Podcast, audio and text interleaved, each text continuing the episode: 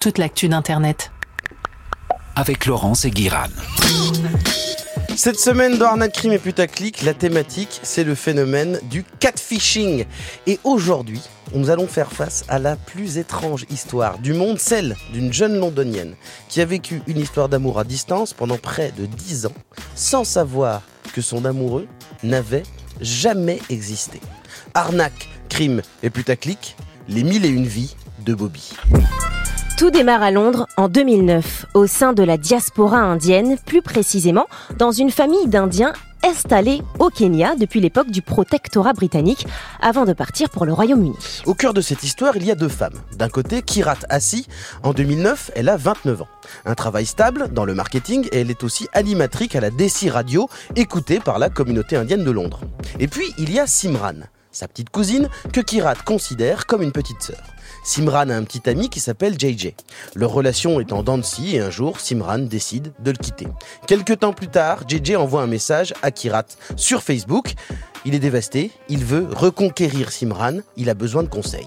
Kirat lui répond comme une grande sœur. Ils s'échangent quelques messages de temps en temps, et puis plus rien, jusqu'à ce que Simran annonce la nouvelle. Son ex, JJ, est décédé, foudroyé par une réaction allergique. Kirat, touché, demande le contact de sa famille pour leur présenter ses condoléances.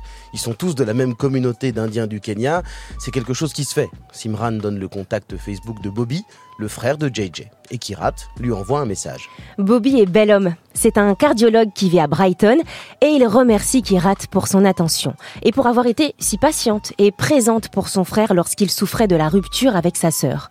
Kirat et Bobby se donnent des nouvelles de temps en temps, se trouvent des points communs, prennent du plaisir à se lire, mais ça ne va pas plus loin. C'est une amitié virtuelle.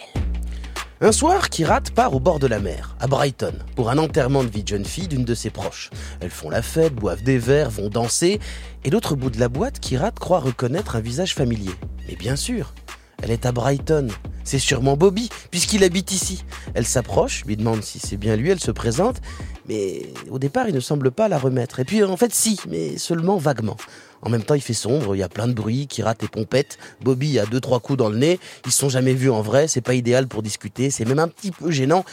Kirat euh, dit au revoir, retourne voir ses amis en se disant oh, il est aussi beau que sur les photos. Bon, au moins maintenant, je sais qu'il existe. Avance rapide. Nous sommes maintenant de longs mois plus tard.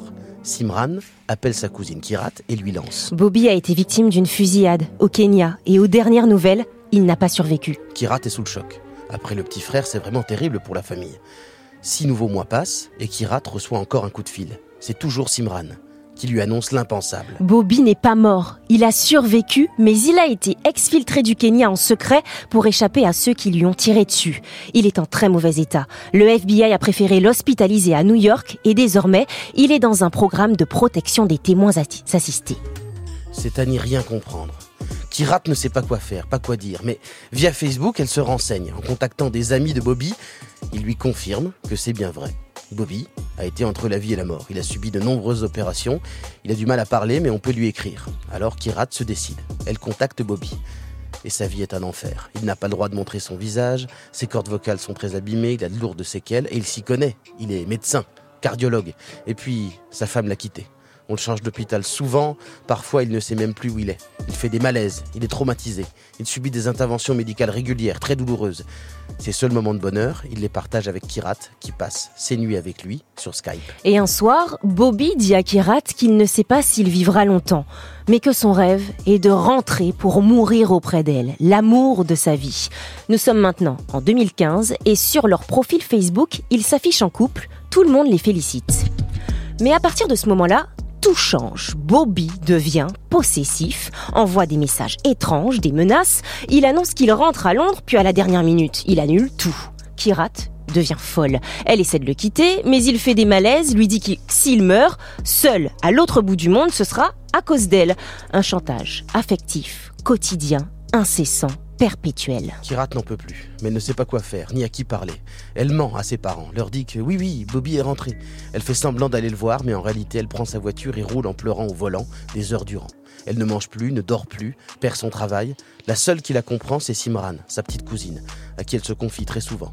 Parce que comment expliquer aux autres que l'amour de sa vie est un homme qu'elle n'a vu qu'une seule fois, des années avant, mais qui la traite comme une serpillière alors qu'il est dans un lit d'hôpital à 6000 km de l'Angleterre? Après une énième promesse de retour suivie d'une nouvelle excuse, Kirat décide d'engager un détective privé. Bobby lui ment. Elle veut le retrouver. En quelques jours, l'enquêteur a une piste. Il a vu Bobby. Il est à Brighton. Kirat saute dans sa voiture. Elle va sonner chez lui. C'est une femme qui lui ouvre. Elle a un enfant, Bobby, et derrière eux. Il lui a menti. Il n'a jamais divorcé, il l'amène en bateau. hein. C'est un pervers numérique qui doit prendre son pied à la rendre folle derrière son clavier. Elle lui demande la vérité. Mais Bobby, complètement perdu, lui dit Désolé madame, mais je, je crois pas que je vous ai déjà vu dans ma vie. C'est vous là, la sœur de Simran Kirat ne comprend pas. Elle regarde l'amour de sa vie, mais lui ne la reconnaît pas. Lui et sa femme ont l'air totalement sincères. Après avoir discuté avec eux, elle en est convaincue. Mais si ce n'est pas lui, avec qui est-elle devenue amie huit ans plus tôt? Et avec qui elle est en couple depuis presque trois ans? Kirat est en lambeaux. Elle appelle Simran et lui dit qu'elle va aller porter plainte. Elle veut savoir qui lui fait vivre un enfer.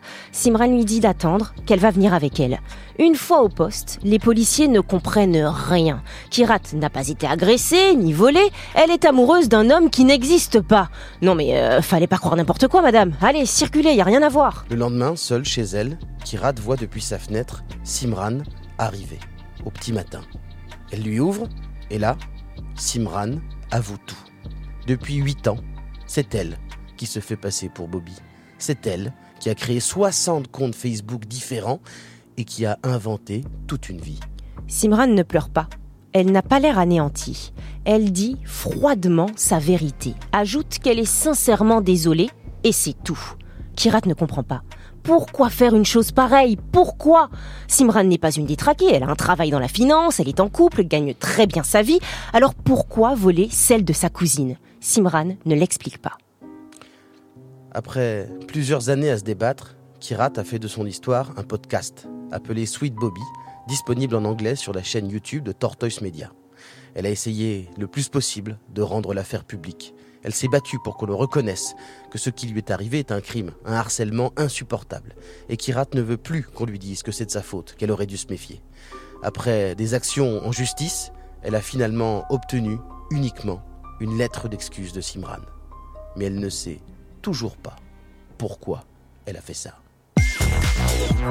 Réseau.